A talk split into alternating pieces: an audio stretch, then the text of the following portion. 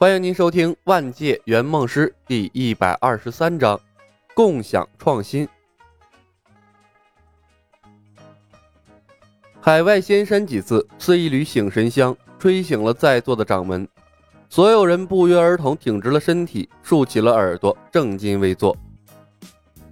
他们响应李小白的号召，来这里共同对抗日月神教，还不是为了求得一张通往海外仙山的船票吗？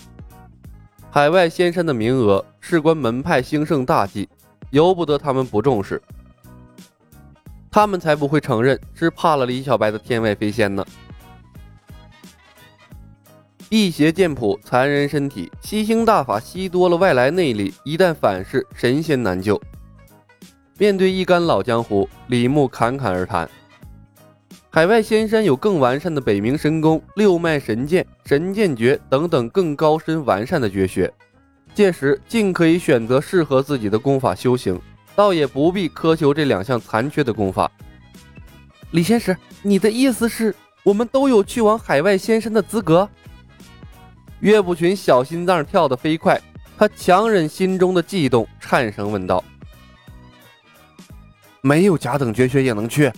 丐帮帮主谢峰激动的手足无措。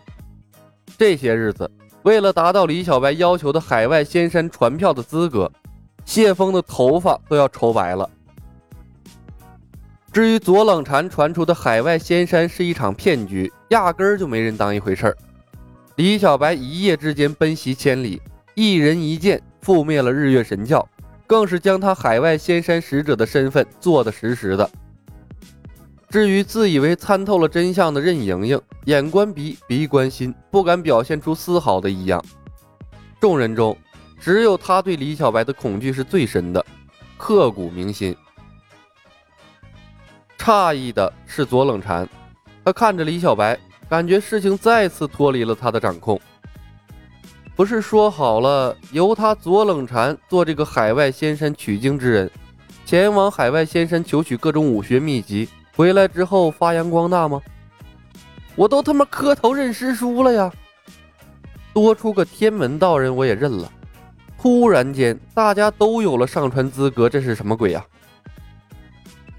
左冷禅有一肚子的委屈，想要对李小白倾诉，但是众目睽睽之下，他却有口难开了。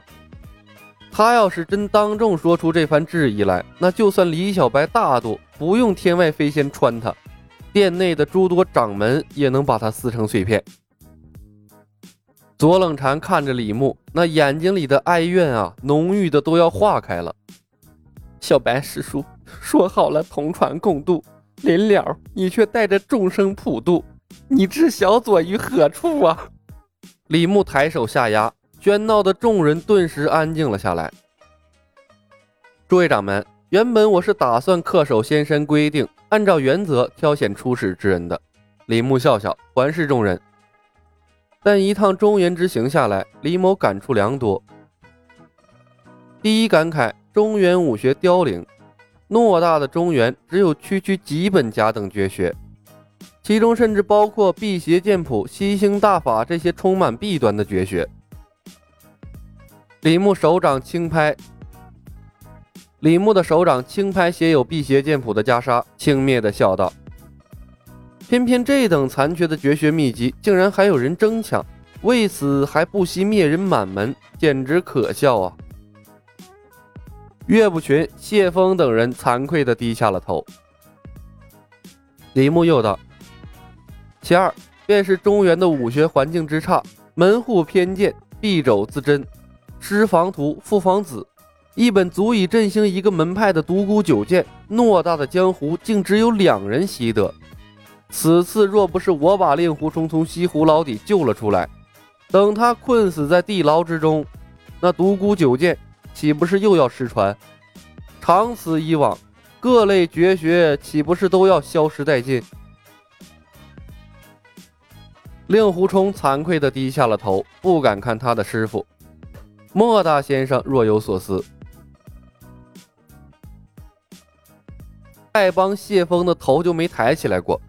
曾几何时，他不仅对辟邪剑谱动了心思，而且丐帮的两门绝学降龙十八掌和打狗棒法，不知道哪一年早都失传了，以至于连他这个丐帮帮主都不会。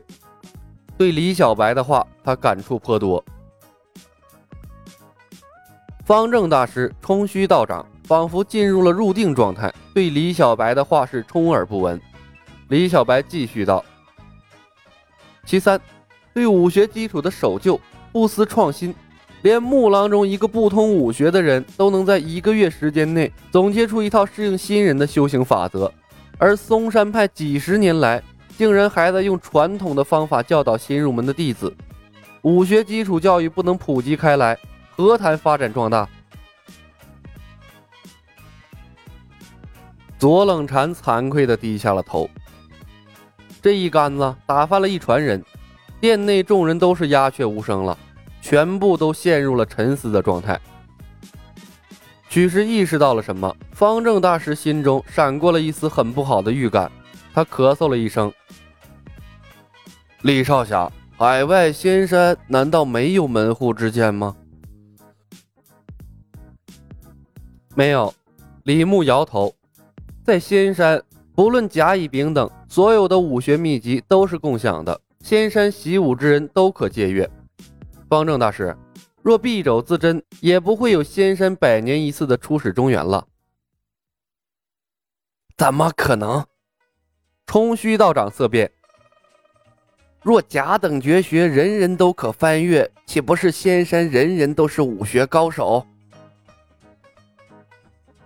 冲虚道长此言差矣，李牧笑道：“翻阅了几本甲等绝学，便能成为高手吗？